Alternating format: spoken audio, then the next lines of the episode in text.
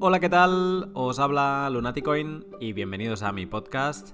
Hoy por fin el pod No Coiner. El objetivo de este pod es hablar sobre Bitcoin con alguien que nunca ha tenido, pero que por su profesión, como creador, puede beneficiarse mucho de él. Al poder transferir valor sin límite de fronteras, sin intermediarios y con prácticamente cero comisiones, Bitcoin posibilita a los creadores recibir propina y cobros de trabajos en remoto sin fricción. Y todo esto es lo que le queremos descubrir. Es un pod especialmente interesante para aquellos no-coiners que quieren acercarse a Bitcoin y conocer por qué se ha convertido a día de hoy en una divisa o activo de más de 10.000 dólares eh, por unidad. En este primer pod, eh, No Coiner, me acompaña María Rodés, cantante desde 2009 y ahora de gran actualidad al haber puesto la voz del último anuncio de Estrella Damm. He de reconocer que a este pod eh, llegaba yo tan nervioso como ella, eh, porque es un capítulo donde la estructura no la marco yo y donde sus preguntas honestas hacen plantearse cosas que pensaba tener claras. Espero que si tú también eres un no-coiner, pues te resulte interesante y te acerque un poco más a la madriguera de Bitcoin. Y si eres un bitcoiner o altcoiner, eh, espero que le puedas mostrar una cálida bienvenida a María al mundo Bitcoin enviándole algún Satoshi a su recién creado tipping. Sin más, os dejo con el pod. Buenas noches, María. Hola, buenas noches. ¿Qué tal? Muy bien. María Rodés, ah, bueno, quizá quien nos, quien nos esté escuchando ahora no, no acaba de ubicar el, nombre, pero bueno, antes, ahora te haré unas cuantas preguntas sobre esto, pero déjame preguntarte primero, ¿estás nerviosa? Un poco. Un poco. Un poco. Bueno, no estés nerviosa, no estés nerviosa. Eh, a ver, para ubicarte y para ubicarte dentro de, todos los pods que yo hago, eres la primera que ha aceptado hacer el podcast del No Coiner. ¿Esto te suena chino? No, soy yo un poco kamikaze, puede ser. Vale. vale, ok. bueno. sí, lo de, sí, o sea, si te referías a, a lo, o sea, que me suena chino lo que vamos a hacer, sí. Vale. Vale, pues entonces, para que a quien nos escucha entienda de qué, o sea, por qué te suena chino, eh, voy a hacerte, normalmente hago unas preguntas para conocer al invitado, pero más relacionado con el mundo Bitcoin. A ti te voy a hacer unas preguntas, pues, relacionadas contigo. Vale, mejor. Entonces, para quien no te conozca, María, ¿quién eres y a qué te dedicas? Pues soy María Rodés, soy de Barcelona, tengo 33 años y eh, me dedico a la música, mm, sobre todo a cantar y a componer canciones y toco la guitarra. Vale.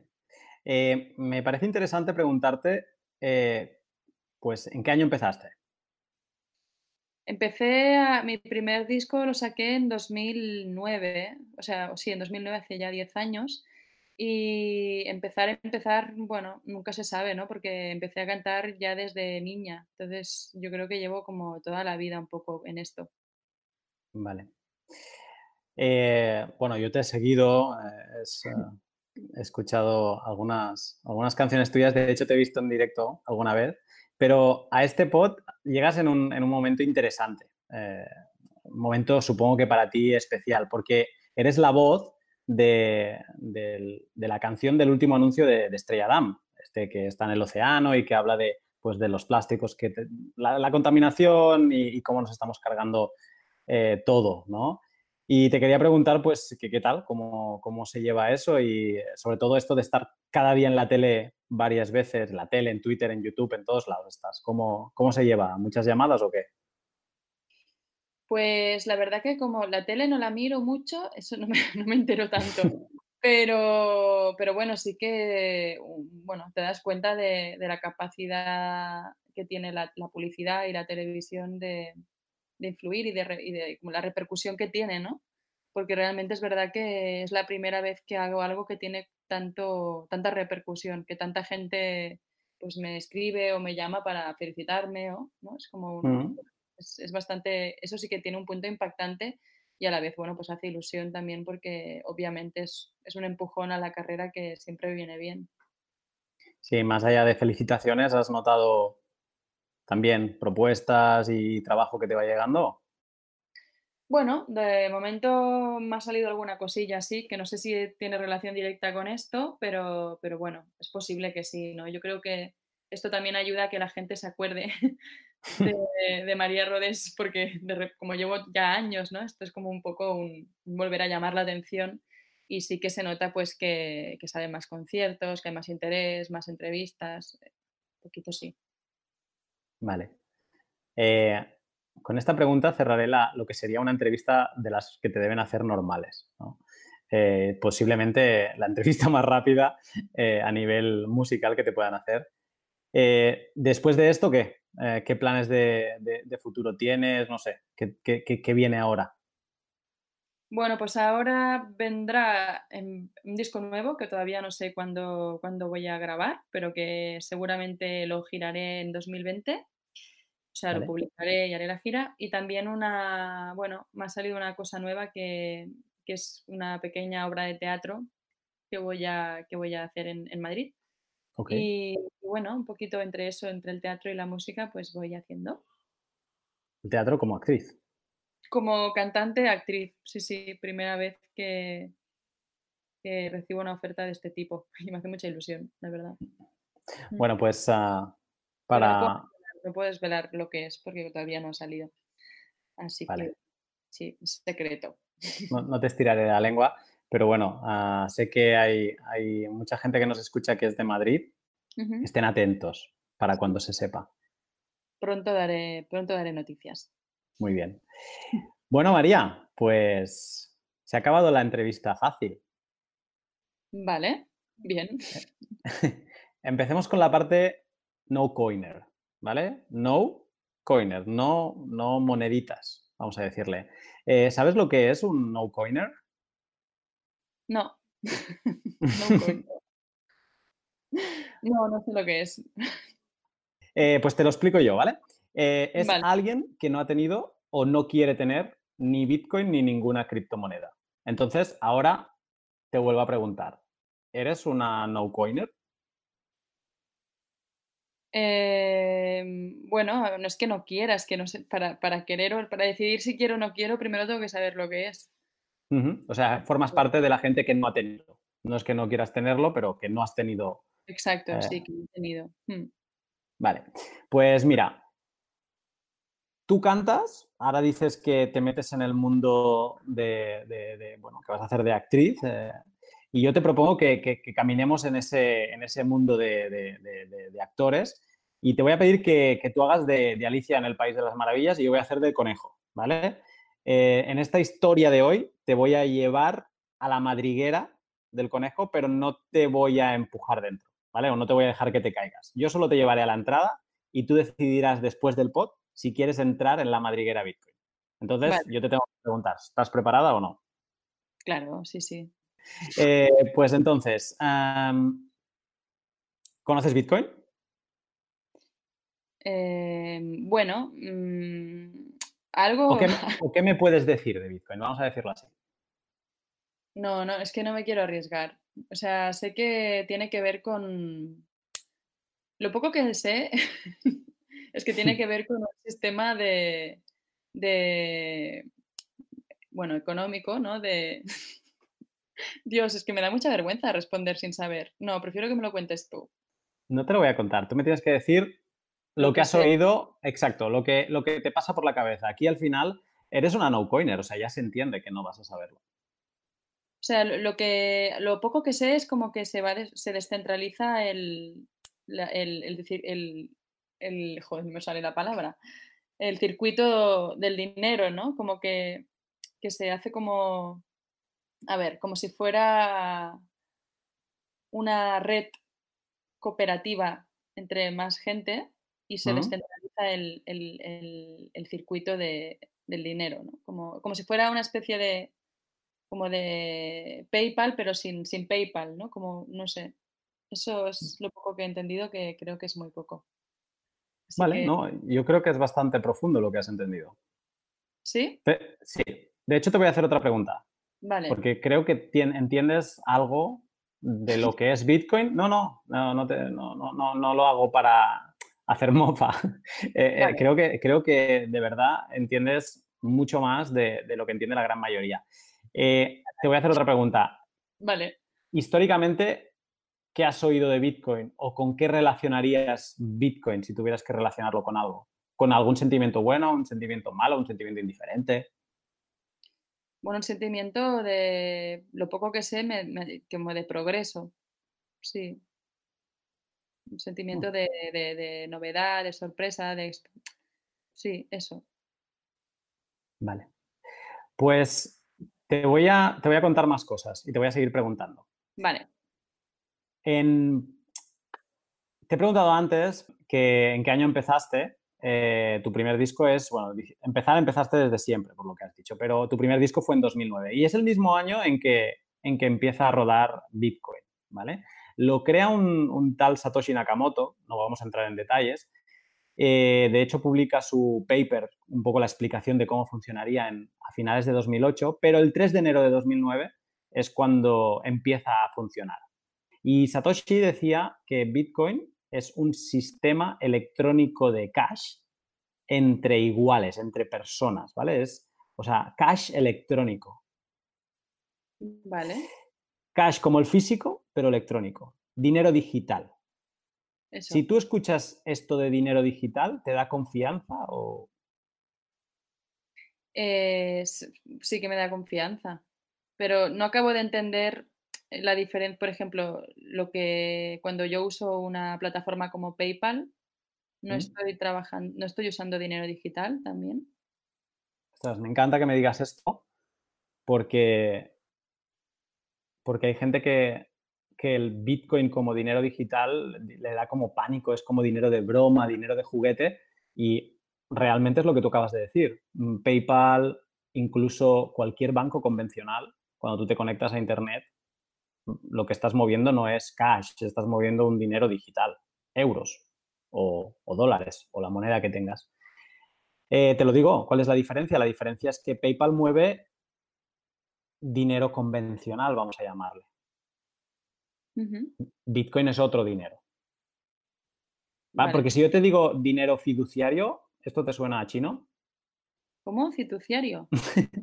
fiduciario. Fiduciario.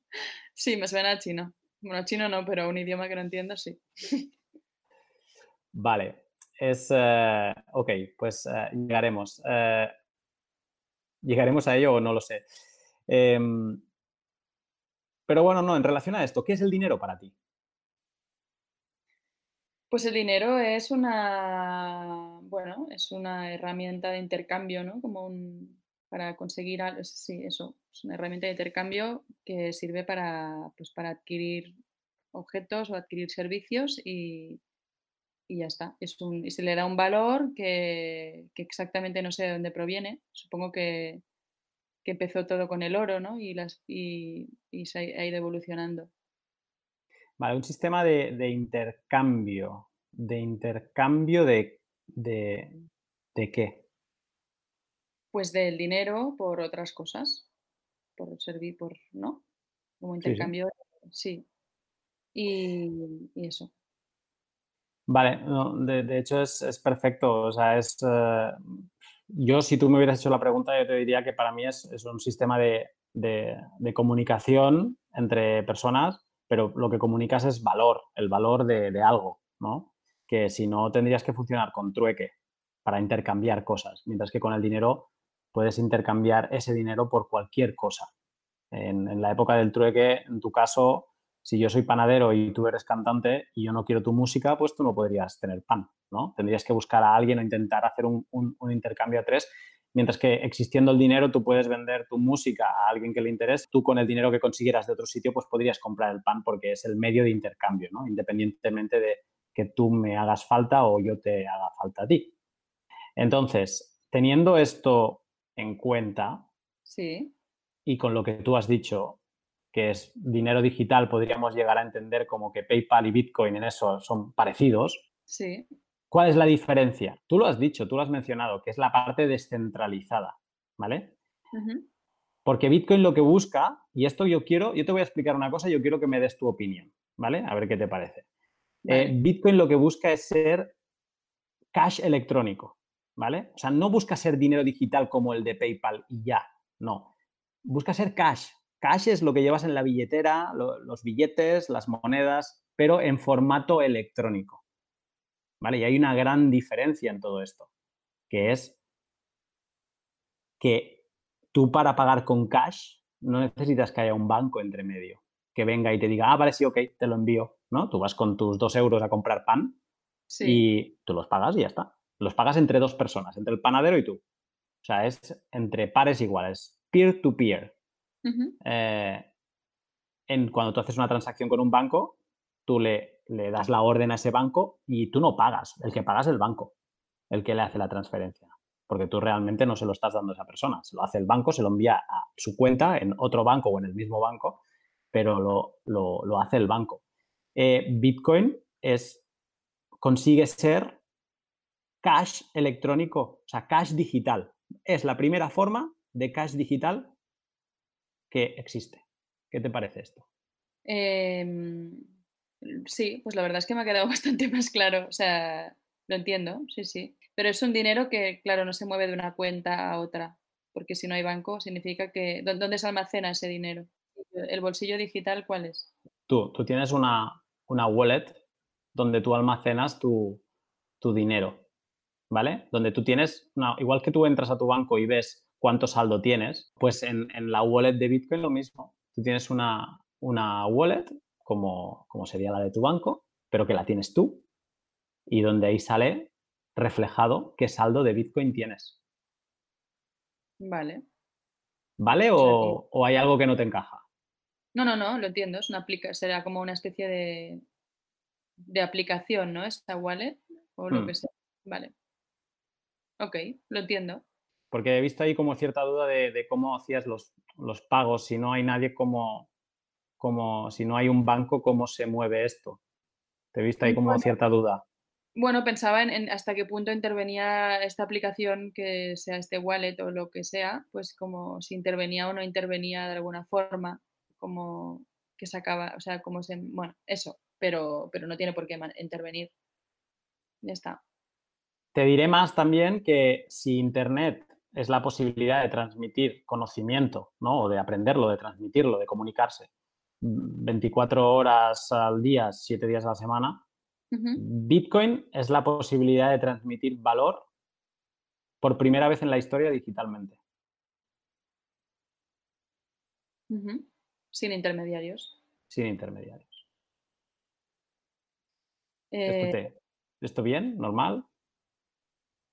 No, no, o sea, esto intento, ahora lo que estaba intentando pensar era como en qué sales ganando en comparación con hacerlo a través de un banco. Y claro, pero pensaba, claro, evidentemente a través del banco pues hay, siempre hay eh, comisiones y cosas que se van a quedar que en principio de esta forma no, no habría. Sí, no. De hecho, en Bitcoin hay, hay una comisión, ¿vale? Que la voy a soltar a ver cómo cae, pero es la comisión que le pagas a los mineros. ¿A los mineros? Sí. Porque Claro, hemos hablado que Bitcoin es, es descentralizado, pero y tú, por eso te estaba un poco como apretando por ahí, me has preguntado, te, he detectado la duda entre cómo se pasaba el dinero entre las wallets, era, interesante. Si no hay un servidor central, como cuando te conectas a tu banco, ¿cómo, cómo, se pasa toda esta información? ¿no? Y es por, por, esta red que tú decías que, que existe, que es como una red cooperativa, ¿no?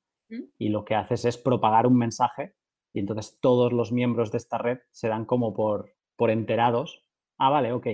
María le ha enviado un, Bitcoin a, a, Lunati. Perfecto. Entonces es como si todos los miembros se dan por enterados, eh, la red admite esa transferencia como real. ¿Ok? Vale. Vale. Los mineros son un tipo de mantenedores de, esta red, ¿vale? O sea, ellos mantienen la red viva. porque claro, si solo estamos tú y yo en esta red, pues solo podremos trabajar tú y yo y deberíamos tener el ordenador encendido siempre para mantener esa red, ¿ok? Los mineros son parte importante para mantener esta red, pero se les llama mineros porque por su trabajo reciben recompensas y reciben bitcoins a cambio. ¿Ok? Lo que pasa es que su trabajo es más complicado que no simplemente tener un ordenador encendido. Yo había escuchado algo mm, muy extraño que no entendí muy bien sobre Bitcoin, que para, o sea, que para adquirir dinero decían como, sí, que hay como unos, unos, problemas matemáticos que si resuelves eh, puedes adquirir Bitcoin o algo así. Sí, porque los mineros, te he dicho que son unos, eh, unos maintainers de la red de Bitcoin, pero especiales, porque los mineros, aparte de mantener la red, lo que hacen es, mm, así explicado rápido, ellos recogen esta transacción que tú y yo hemos hecho y la de toda la gente, hace una selección, ¿vale? Las que tengan mejor comisión son las que cogen primero y ellos, eh, por una cierta cantidad eh, máxima que pueden coger, ¿vale? Para, cerrar un bloque, porque ellos lo hacen por, bloques, que tú tienes que imaginar que un bloque es como un cajón. Tú vas metiendo transacciones, cuando tienes el cajón lleno, pues ya está, esto es un bloque. Eh, entonces, cuando tienen este bloque mm, lleno, se ponen a minarlo, ¿vale? ¿Qué es minarlo? Minar es básicamente competir con todos los otros mineros a solucionar este problema matemático que tú dices, ¿vale? Ahora te explicaré cómo se soluciona. Y si tienen la suerte de ser el que lo soluciona, pues ganan bastantes bitcoins. Ahora mismo creo que son, sí, 12,5 bitcoins por bloque minado. 12,5 bitcoins a un precio de 10.000 dólares que está ahora, pues mm, son 125.000 dólares. Y estos se minan bloques cada 10 minutos. Vale. Wow. Entonces, ¿cómo se minan? Se minan para minar, para conseguir competir en este juego, se minan por capacidad de cálculo. Al final no hay ninguna persona calculando detrás este problema matemático. Estos son ordenadores haciendo cálculos, cálculos, cálculos, cálculos, ¿vale? Eh, para intentar solucionar este problema. Bitcoin es un algoritmo muy, o sea, es inteligente, no es, no es un programa tonto y si detecta que hay mucha gente que quiere solucionar este problema, hace el algoritmo más difícil. Vale. Entonces, eh, digamos que se ha, ido detectando que cada vez la gente tenía más interés por Bitcoin y cada vez había más mineros, que ahora es sumamente difícil. Y para poder minar un bloque, pues necesitas, no sé, ahora me invento, porque no lo sé no lo sé en exactitud, pero a lo mejor tendrías que hacer una inversión de, de 100.000 euros, 200.000 euros para empezar a ser algo competitivo en, la minería de Bitcoin. Vale, ok. Y esto consume muchísima electricidad. Se dice que, o alguna vez he leído algún dato de estos, que la minería de Bitcoin consume más electricidad que Dinamarca en todo un año. Vale. ¿Todo esto a qué te suena? ¿A qué me suena? Pues eh, bueno, bastante, me sigue sonando un poco a chino, pero cada vez menos, ¿no? Pero, pero bueno, también es como que al final vuelve a haber un elitismo, ¿no? Porque el que tiene más dinero es el que puede invertir más en, solucionar estos problemas y ganar más dinero. Bueno, ¿no? Es interesante este, este, este, punto de vista que, que destacas, porque de Bitcoin siempre se le pone todo muy como muy bonito, muy, muy idealista eh, y, bueno, está bien que, hagas esta reflexión de que al final el minero pues solo puede ser alguien que se lo puede permitir. Y que cuanto más pasta tiene, pues más, más probabilidades tiene de, seguir ganando más, que es básicamente, bueno, cómo funciona el capitalismo. Sí, con una gran diferencia, que a todo, o sea, en todo esto, y ahora pienso contigo en voz alta, cuando empezó Bitcoin en 2009, con un ordenador sencillo, se minaban muchísimos Bitcoins al día, porque no había nadie minando, ¿vale? Y en los primeros cuatro años se minaron la mitad de todos los bitcoins que van a existir nunca. Por lo tanto, digamos que hubo mucha, una gran posibilidad para cualquier persona que tuviera un ordenador así un poco, es que no al principio de todo no hacía falta ni que fuera potente. Luego ya sí que empezó a hacer falta que fuera pues algún ordenador tipo de un jugador de videojuegos, ¿vale? Y digamos que hubo muchas posibilidades de que mucha gente tuviera muchos Bitcoin, ¿vale? Sí que ahora, cuando digamos que Bitcoin se ha vuelto muy competitivo y muy difícil, cuando los ojos de todo el mundo se han puesto a mirarlo. Entonces, sí, ahora tú quieres minar, ahora te va a costar mucho dinero. Y de hecho, tú no vas a, lo más seguro es que no consigas ganar un bloque, los 12,5 Bitcoin. Estos 125 mil dólares no los vas a conseguir. Vas a tener que ponerte a minar en, grupo con otros mineros que también han hecho un montón de inversión y a lo mejor tú te llevas un 10% si consigues ganar el bloque. ¿Vale? O sea, sí que es verdad lo que dices de que ahora solo los que tienen mucho pueden permitirse poner a mirar, pero hubo otros tiempos en que no era así. Mm, ya. Ok. ¿Te suena algo ¿El, qué? La idea era más bonita al principio. Nada, que, sí, que lo he entendido. Hmm. Vale. ¿Tú sabes que Bitcoin es finito? ¿Es? Finito. Finito. Sí, que va a haber un día. Es el único bien digital finito. ¿Eso qué te suena? El único bien digital finito. Em, a ver, finito, ¿qué quieres decir? ¿Que lo otro es infinito?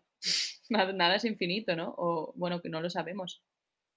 Pero bueno, explícame, a ver. Nada es infinito. Buah, ahora no sé si vamos a volver en algún momento a los mineros, porque aquí has dado, has dado, has tocado hueso. ¿El dinero, el euro, es, es finito? Pues sí. ¿Sí? ¿Por qué? Pues porque algún día se dejará de, porque algún día la humanidad desaparecerá. Vale, tú lo estás concibiendo el finito como, como finito en el tiempo. Vale, yo te digo finito en cantidad. Ya, ya, ya. Eh, si te intentabas salir por la tangente, no. Ya. Pues finito de cantidad es una buena pregunta. En principio, en principio no. Em, en principio no, en principio es infinito, ¿no? O sea, si se va generando, eh, pues sí, no, tiene, no tiene fin. Se va generando el euro. Bueno, yo no sé quién lo genera, pero, pero bueno, creo que no es, que no es, que sí que es infinito en ese sentido de cantidad. sí. sí, porque lo es. Porque el Banco Central Europeo, como cualquier banco central de cualquier moneda fiduciaria, eh, pues eh, tiene la potestad de imprimir billete. Entonces, es infinito desde el punto de vista de que mientras no haya ninguna ley que lo prohíba y ellos puedan seguir imprimiendo, pues lo es. Y lo es, porque así es como se tapan las crisis, así es como cuando un banco o un país necesita ser rescatado, pues ponen la máquina a imprimir y, y se emiten más, más billetes. ¿Tú sabes qué consecuencias tiene eso? ¿Qué consecuencias tiene? Pues bueno, que afecta al valor de, todas las cosas, ¿no? Cuanto más, cuanto más dinero hay, menos valor tienen, o sea, baja el valor. Pero bueno, no me hagas preguntas de economía porque no es mi fuerte. No, no. No, no, pero está muy bien, ¿no? Y la has respondido perfecta. Es, al final, esto es importante, que no son preguntas de economía, son preguntas de cada día. O sea, son preguntas que, que creo que todo el mundo debería ser consciente porque al final nos afecta a todos. Eh, afecta, tú dices, porque, porque el precio de todo cambia, ¿no? Al final, si hay más billete, pues el precio de todo pierde valor el dinero. Exacto. Exacto. Y, eh, ¿Y la inflación? ¿Te atreves a definírmela o te la digo yo? Dímelo tú, va. Bueno, va. no, de momento yo creo que las estás acertando todas. Em, bueno, no, la inflación es el, es el, aumento. En España está ronda el 2%, pues es el, aumento que tienen los bienes y servicios durante, de precio durante un año. Lo puedes decir así o puedes decir que es la pérdida de poder, de poder adquisitivo de, del, en este caso, de los españoles, hablando de España. O sea, cada año, pues podemos, con nuestro dinero, si estuviera quieto, sin movimiento, pues podemos comprar un 2% de cosas menos. ¿Vale? Eh, no es directamente, no está directamente relacionado, pero sí que es un factor, es eh, la impresión de billetes está relacionado con esta inflación, ¿vale? Y entonces, eh, ¿tú eres ahorradora? ¿Te consideras ahorradora? Poco, pero bueno, tampoco soy una despilfarradora, estoy bastante en medio. Vale. Pues la inflación lo que te está haciendo es te está empobreciendo cada año. Ya, porque el dinero que tengo pierde valor, claro. Exacto. Mm. Y, una manera de entender lo que es la inflación es retira el dinero de, los, o, el poder de, compra de los ahorradores y se lo transfiere a los bancos, que son los que reciben ese dinero recién impreso del Banco Central. ¿vale? Y al final todo por, por dirección del dedo del político. ¿vale? Dicen que es una manera de, de quitarle dinero al trabajador y dárselo pues a donde quiera el político que vaya. Vale. Estos son puntos de vista, ¿eh? aquí ya es más opinión o no opinión. Pero sí que es importante tener en cuenta que es una manera de empobrecerte. ¿Ok? Entonces, si volvemos al tema de que nos ocupa, yo ahora te digo, vale, el euro y las monedas fiduciarias son infinitas, pero Bitcoin no lo es. ¿Qué te parece que, sea un, un bien que sea finito, que se, que se acabe, que no hayan más, que hayan 21 millones de Bitcoin y no vayan a existir ni uno más. Bueno, eh, permite lo que tú decías, ¿no? Que, ¿no? que no haya manipulación por parte pues, de, los políticos, ¿no? Que, ¿no? que no haya estafa, que no, en este sentido, pues que sea más justo. Que sea más justo porque, digamos, no van a existir más y hay un tal. Esto ha llevado a que Bitcoin pase en 2009 de valer nada, realmente nada, no llegaba ni a un centavo de dólar, a, que en 2017 llegó a su, a su alto histórico, que fueron 20 mil dólares por Bitcoin, ojo. Y ahora, bueno, luego cayó y ahora está como remontando y ha llegado estos días a 14 mil dólares, pero ahora está quietecito en 11 mil. ¿Y cómo se, ¿Cómo se, quién, otorga el valor a Bitcoin? O sea, ¿cómo se, cómo funciona esto? ¿Quién otorga el valor al dinero normal? Mm, ¿Quién otorga el valor al dinero normal? Eh, pues no lo sé, la verdad. No sé de dónde proviene el origen del valor del dinero normal. Bueno, eh, dímelo tú, va, que es, muy tarde y...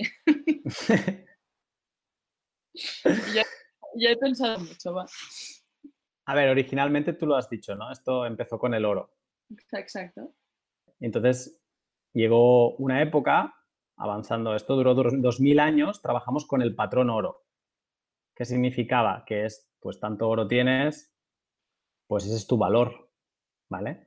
Como el oro, pues es pesado, se desgasta, y si se desgasta, pues estás perdiendo fracciones de oro, y bueno, y por mil otras cosas más, pues se empezó a emitir papel respaldado por oro. ¿Ok?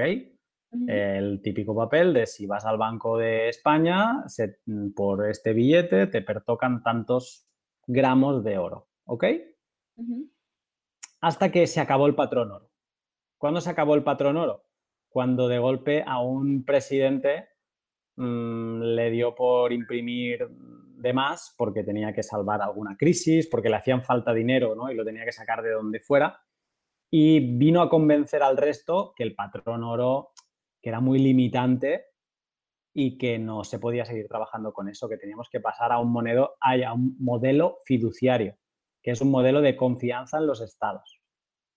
¿Vale? Ellos determinan, con la riqueza de los estados, pues determinan el valor de la divisa sea, tú ahora mismo el valor del euro, de la moneda que utilizas, eh, la determina la confianza que, tú y el resto de compatriotas pues depositan en el Estado y en este caso en, la Unión Europea. Vale. ¿Tú confías en el Estado o qué? ¿Termina mi confianza el valor del euro? Sí, sí, al final es, eh, o sea, es la confianza la, que tú depositas en el Estado, ¿no? Porque tú al final, el, el, Estado es el que le da valor y si tú lo estás utilizando para comprar el pan y para comprar y para cobrar, pues al final es por quizás sin darte cuenta, pero tú estás diciendo que confías en el Estado. Te lo pongo de otra manera. ¿Sabes lo que está pasando en Venezuela? Sí. La hiperinflación, cada día los precios cambian porque tienen una inflación superior al 50% cada mes. No anual, no, cada mes. ¿Vale? Entonces, ¿tú utilizarías bolívares para ahorrar?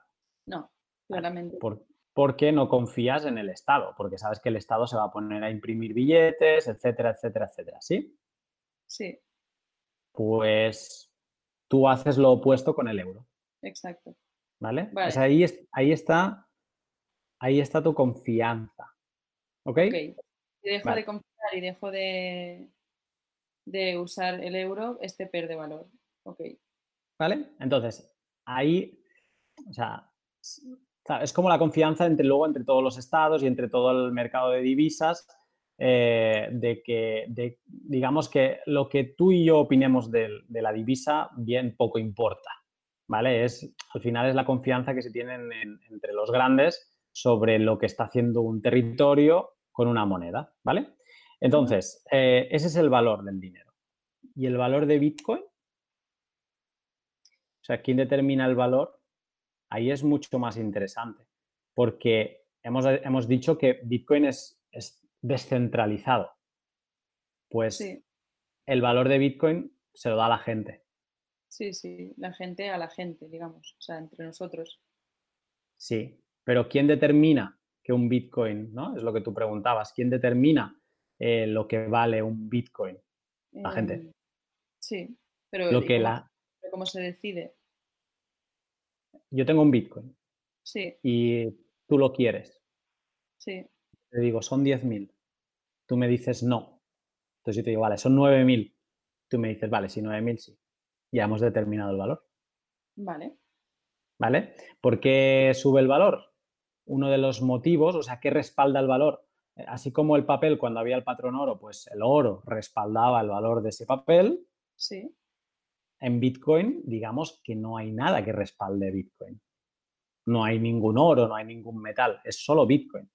Uno de los motivos más importantes de que Bitcoin tenga valor es que solo existen 21 o existirán 21 millones de monedas. Claro. ¿Vale? Es escasez. Es la, la forma más importante de escasez que se conoce.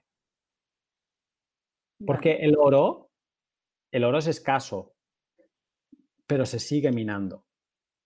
Se sigue extrayendo. Cada año, no sé si es, se, añade un 2% de, a las reservas de oro que ya existen, pues se añade un 2%. Claro, es un porcentaje muy pequeño, pero se sigue minando, se sigue extrayendo. Bitcoin también sucede lo mismo, ¿vale? Lo que pasa es que habrá un día que no habrá más. Y bueno, el oro también. Habrá un día que no habrá más. Mira, salía en la noticia esta semana de que hay un meteorito que han localizado la NASA, que si cayera en la Tierra, de la cantidad de oro que tiene, nos haría billonarios a todos. Obviamente. perdería valor. Claro. Exactamente. O sea, nos haría billonarios con las reservas de oro que tenemos actualmente, no con las que caerían del cielo. Eh, el oro es finito en cierto punto en la Tierra, pero fuera no. Y sí que entiendo que hay unos costes de extracción en el espacio que no, que no son baratos y que no es que lo haga sencillo. Pero bueno, que caiga un meteorito, tú, que caiga un meteorito que no tienes que gastar ni un duro, ha caído y, y lo tienes ahí. O sea que el oro no es... ¿El qué? Pues no te caiga en la cabeza, todo bien. Bueno, tus vecinos estarán contentos porque tendrán oro, tú no. Pero aumentará las, las, las, las reservas. O sea que realmente Bitcoin por código es uno de esos bienes escasos de verdad, finitos de verdad. Y esto, dime, dime. ¿No se puede hackear? No se puede hackear. No sé, reproducirlo de alguna forma. Si es digital, esa es la, eso es Eso es la gran virtud de Bitcoin y eso es lo que lo hace único y el primero de la clase en hacer eso. ¿Vale? El bien digital, pues todo el mundo lo conoce. Tú tienes una foto en un ordenador y la puedes copiar tantas veces como quieras, la puedes enviar a todos lados y es replicable infinitamente. Es un bien digital que es copiable. Bitcoin es el primer bien digital no copiable. Por ahora. No, no copiable. Se han... Bitcoin es un código, ¿vale? Y sí que el código no es perfecto o no ha sido tan perfecto siempre. Se ha encontrado alguna vez alguna vulnerabilidad, se ha explotado y, algún hacker se ha puesto a, imprimir billones de bitcoins, ¿vale? Lo que pasa que siempre que ha sucedido, que era muy al principio, eh, toda la comunidad, ¿vale? Y aquí es usuarios, mineros, mm, nodos, ¿vale? Y diferentes actores, developers, sobre todo, eh, que forman parte de la comunidad Bitcoin, pues han detenido las máquinas, ¿vale? han vuelto a ese punto, han eliminado todos esos bitcoins, han reparado el error y Bitcoin ha seguido. ¿Ok? Entonces, bueno. ¿por ahí esto te da algo de seguridad o, no? Bueno, pero en, en, aquel entonces también pensaban que era incopiable, ¿no? Sí, y de hecho estas vulnerabilidades se cubrieron, se cerraron y no han aparecido más. Por ahora por ahora. ¿A ti esto es una cosa que te, da, que te daría o te da miedo sobre Bitcoin? Bueno, miedo no, pero simplemente lo planteo, que, es, que, es, que es una vulnerabilidad hipotética que puede existir, ¿no? Sí. Puede existir y no seré yo que no soy desarrollador en decir, no, esto no va a pasar nunca más, pero bueno, digamos que si tú me tuvieras que preguntar, pues yo confío en que esto no suceda porque Bitcoin hace otra cosa, que es que toda la gente que está metida en Bitcoin tiene unos incentivos para que esto no pase, ¿vale? Como Bitcoin ha llegado a estas cotas de valor, si esto sucediera, todo, o sea, obviamente, como estamos diciendo, con, el euro, con el oro, si se cae de, de, un meteorito, pues si hay muchos, devalúa y esto no interesa a nadie. Por lo tanto, si esto sucediera, desarrolladores, mineros, nodos, comunidad, todos se pondrían de acuerdo en parar la máquina, volver atrás y empezar a arreglar el problema y seguir desde ese punto. Esa es la confianza que a mí me da. Ok, entendido. ¿Vale? Ok, entonces me queda preguntarte pocas cosas más. Eh, tú tienes fans en todo el mundo, entiendo, ¿no? Bueno, en todo el mundo, no sé. bueno, a lo mejor en algún país así raro no, pero del mundo hispano más o menos, ¿no? Bueno, alguno habrá por Sudamérica también, sí. Además hiciste un, CD de, coplas. Sí, cierto. o sea, algún, algún, algún fan por Sudamérica, Centroamérica tienes que tener. Sí, sí, sí. Vale, entonces, si algún fan, vamos a poner de un país bloqueado, ¿vale? Vamos a poner un país en bloqueo económico interno o externo, como podría ser Venezuela te quisiera enviar una propina o, incluso te quisiera pagar por un servicio que le has hecho una canción especial para él y se la has enviado por, internet, eh, seguramente a esa persona le sería imposible pagarte. Dependería del acceso de PayPal. Exacto, porque hay países que están como baneados y no les permite utilizar eh, su servicio.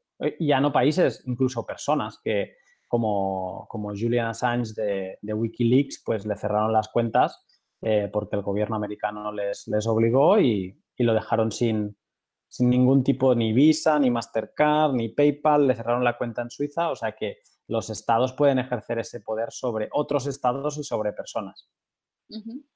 Vale, pues con Bitcoin eso no pasa. Vale, claro. Porque, porque Bitcoin es incensurable. Porque tú para censurar a Bitcoin tendrías que hacer caer toda la red, todos estos nodos, todos estos mineros y todos estos libros. Vale. ¿Vale? Entonces, ah, te daré unos detalles fuera de pod para cómo habilitar en, en tu Twitter directamente que puedas recibir propinas de Bitcoin. Ah, genial. ¿Vale? Entonces, cualquier persona del mundo que, quiera enviarte algún tipo de propina porque agradece tu, música, pues entonces lo podrá hacer. ¿Vale? Te, bueno, te acabaré de dar detalles para no, para no hacerlo ahora paso a paso por aquí. Y, pero bueno, esto vas a utilizar un, sistema que es de un, de un español de, de, Valladolid que, que lo, ha, lo, ha, petado bastante a nivel mundial eh, con este sistema de micropropinas con, con Bitcoin, ¿vale? se llama Tipping y le, le mando un, un saludo a, a, Sergio desde aquí. Y bueno, y eso te permitirá, yo después de este pod, cuando lo tengamos esto instalado, te voy a hacer la primera propina en Bitcoin. Ay, muchas gracias. Hombre, por favor, yo al menos para agradecerte que te hayas prestado a esto, ¿vale? Y no se va a quedar esto aquí, sino que también te voy a hacer te voy a ayudar a que abras tu otro portal, ¿vale? Para que tú puedas, eh, pues yo qué sé, imagínate que quieres lanzar un nuevo CD y puedes poner, pues, em, como metas de financiamiento, de financiación, que, y que recibas Bitcoin. Entonces, yo ya te he hecho que te descargues una, una wallet en tu móvil y de esa wallet vamos a extraer una dirección que eso es como la dirección que, pues, si envías un email, pues pones el email de la persona, pues esto es básicamente pues como lo mismo, la dirección es, tu email, entonces vamos a poner esa dirección en ese portal y tú vas a poder poner, pues, otra campaña para la portada de mi nuevo CD, para pagármela, o para, comprarme un micro nuevo, o para, yo qué sé, o propinas simplemente, ¿no? Otra, otro canal de propinas. Pues también lo vamos a abrir. Vale. Muy bien. Y entonces, después de este pod, vamos a animar a, a todo el que quiera a, pues eso, que te pueda enviar alguna propina y que tú puedas empezar a tener tu primer Bitcoin. Pero ¿y cómo se convierte luego Bitcoin en, dinero convencional? Hay diferentes plataformas que te permiten convertir eh, el dinero, mm, el, Bitcoin a, fiat, que es como se le llama así rápido al, al, al dinero fiduciario. Eh, son exchange, son como bancos de, criptomonedas, ¿vale?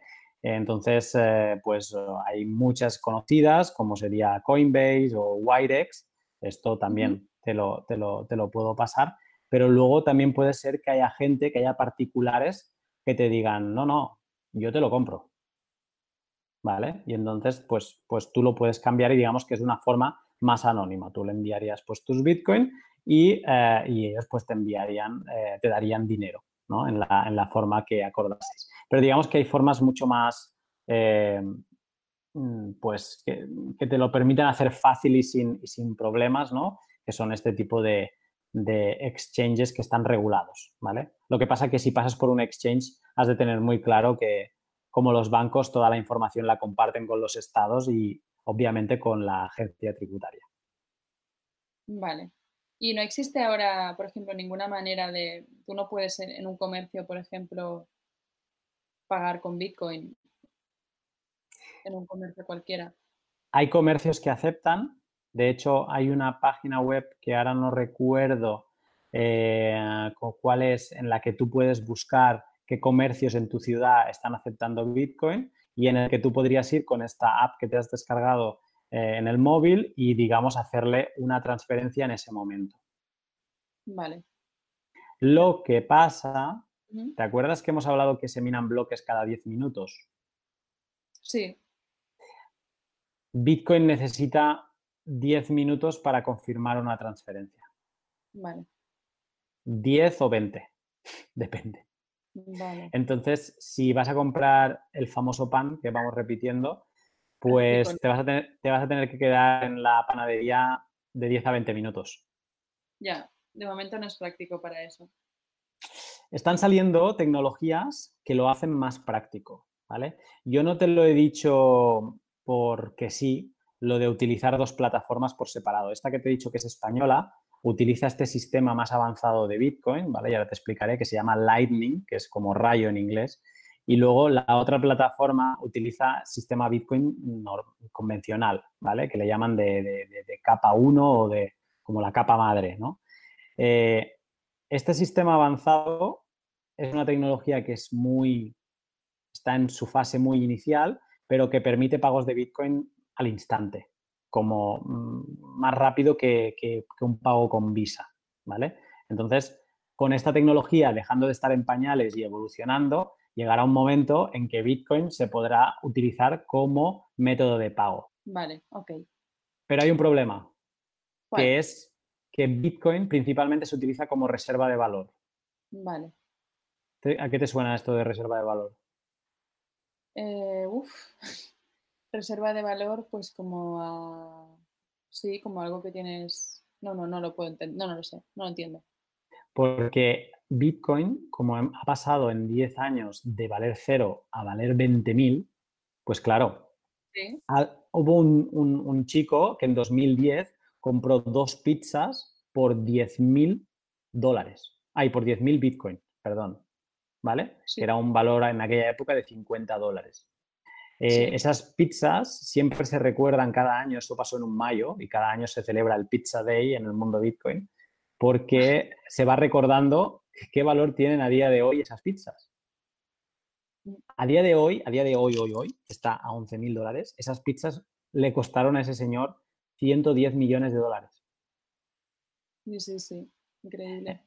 Entonces, esa, o sea, como Bitcoin es escaso y tiende a aumentar el valor, mucha gente lo utiliza para ahorrar en Bitcoin, para reservar valor, ¿vale? Para que, así como las monedas fiduciarias pierden valor, pues que la gente mm, guarda en Bitcoin porque poco a poco, poco o mucho, pero va aumentando de valor. Entonces, ¿cuál es, el, ¿cuál es el problema de Bitcoin como medio de pago? Pues que hay gente que no quiere gastarlo, porque sabe que lo que unas pizzas le costaron un día el valor de 50 dólares, el día de mañana puede ser 110 millones. Sí, sí, es como el contrario del dinero convencional, vamos. Exacto. Y eso, pues, es uno de los factores que, más ha, traído a, gente nueva a este mundo. Yo para, acabar, María, te, quería preguntar si, tú, a partir de, esta charla, te planteas utilizar Bitcoin de algún modo, como método de pago, como, como reserva de valor o incluso si si yo que te decía que te iba a acercar a la madriguera y tú decides si, saltas dentro, pues si tú crees que vas a saltar en algún momento a, leer algo más y, a informarte. Pues la verdad es que sí, sí que me deja como con ganas de explorar más y, además es también una casualidad porque justo había conocido a una persona hace poco que me había estado hablando de, de este tema. Ah, vale. Venías entrenada entonces. No, pero, pero desde un específico, él es matemático y, él estudia más como la proyección, o sea, los diferentes recorridos que hace Bitcoin, no sé, bueno, algo que es imposible que yo entienda, ¿no? Pero, pero a partir de una persona, justo al mismo tiempo, pues recibí tu propuesta y, y, bueno, yo creo bastante en las casualidades, o sea, no creo que no son casualidades eh, y entonces sí, me, parece que ha llegado a mi vida por alguna razón, así que, voy a explorar más. Y, y, sí, no sé si lo voy a usar. Hombre, de momento lo que más me tienta es usarlo como reserva de valor, ¿no? Por lo que comentas. Eh, y luego también para, pues eso, para, para que haya más acceso al resto del mundo, para que si quieren, pues eh, aportar algo económicamente, pues que lo puedan hacer a través de Bitcoin. Así que sí, me parece súper interesante. Pues esta era un poco la, misión de este podcast, eh, era el, poder charlar con, un no-coiner y, un poco descubrirle, descubrirle qué es esto de Bitcoin. A mí me da la sensación que, que tú tenías algún tipo de opinión sobre esto y interesante. Eh, o sea que eras, aunque tú te considerabas no coiner, yo creo que eras mm, medio coiner. Y, eh, pero ha sido interesante, eh, pues eso, ¿no? El, camino que hemos hecho en este pod, al menos el llevarte a la madriguera y tú ya decides si sigues o no. para mí era interesante que, fuera alguien que pudiera beneficiarse de Bitcoin. En este caso tú, pues, eres una persona conocida y creo que, cuando montemos esto y ya lancemos el podcast estará todo preparado, eh, pues que podrás empezar a recibir propinas y que de golpe pues podrás empezar a recibir otro tipo de feedback que hasta ahora no podías o si más no tenías limitado, pues eso, que un banco te va a cobrar una comisión. Primero, que tú no vas a estar dando tu cuenta bancaria para que la gente envíe una comisión de un euro, ¿no? Y, con esto sí que puedes, ¿vale? Porque al final tú no estás exponiendo eh, nada personal tuyo y tú tienes el control de, en todo momento de, los, de los fondos que, gestionas. Así que, María, eh, yo agradecerte que te hayas prestado a este pod a altas horas de la noche. Algún día ya explicaremos qué horas son. Y, eh, y si, bueno, para quien nos hayas podido escuchar, eh, ¿dónde te encuentran? ¿Dónde te pueden seguir? ¿Cuál es tu canal de, comunicación principal? Bueno, pues hoy en día bueno, está la web, ¿no? mariarrodes.net, www.mariarrodes.net. Em, después, a través de Instagram, me comunico principalmente, eh, que es también María Rodés guion bajo, y Facebook, que también es María Rodés. Es bastante fácil, en realidad, con una búsqueda en Google te aparecen rápido las, las principales redes sociales. ¿Eres más de, Facebook, de Twitter? ¿Hay alguna que priorices o...? Eh, en realidad uso bastante por igual Facebook y Twitter y en, la web se pueden encontrar más la agenda de conciertos y la que más uso como a diario es eh, la que más con más frecuencia es Instagram. Vale, genial. No porque sino porque un poco es la, es la red que hoy en día está, pues bueno, más, más de moda, entre comillas, y, es la, la más práctica. Vale. Perfecto, pues nada, ya, ya lo sabéis, si no la conocíais, eh, echarle un vistazo que, seguro que vais a encontrar como, como tiene diferentes estilos en, sus canciones, eh, seguro que, hay alguna que, os va a gustar y además la conocéis porque el anuncio de estrella os lo habéis cruzado. Si estáis en España, os lo habéis cruzado seguro alguna vez. María, lo dicho, muchas gracias por, tu tiempo y estamos en contacto. Una última pregunta, pero. Vale. A ver, dime. ¿Le hablarás de, Bitcoin a alguien? Sí, yo creo que sí. Sobre todo a personas que, crea que, pueden saber más que yo por las dudas que me hayan podido quedar y que son muchas. Y, y, también, bueno, sí, seguro que, bueno, como es un tema que me ha interesado, pues voy a explorar y lo que vaya descubriendo, pues lo compartiré, claro que sí. Y bueno, darte las gracias a ti, sobre todo por, esta clase que me has dado, que, de algo que parece fascinante y que te la agradezco mucho. No, yo espero que no, no haya dicho muchas mentiras. y, pero bueno, eh, yo me lo, he pasado muy bien y, y creo que es eso, que te puedes beneficiar de esto. Así que agradecido, como tú bien compartirás, a quien nos escucha. Si os ha parecido interesante, si tenéis algún no-coiner que queréis un poco eh, acercarlo a la madriguera y os ha parecido este pot eh, interesante, pues ya lo sabéis. Compartirlo igual que, que va a hacer María. María, muchas gracias. Muchas gracias a ti. Un saludo. Un beso.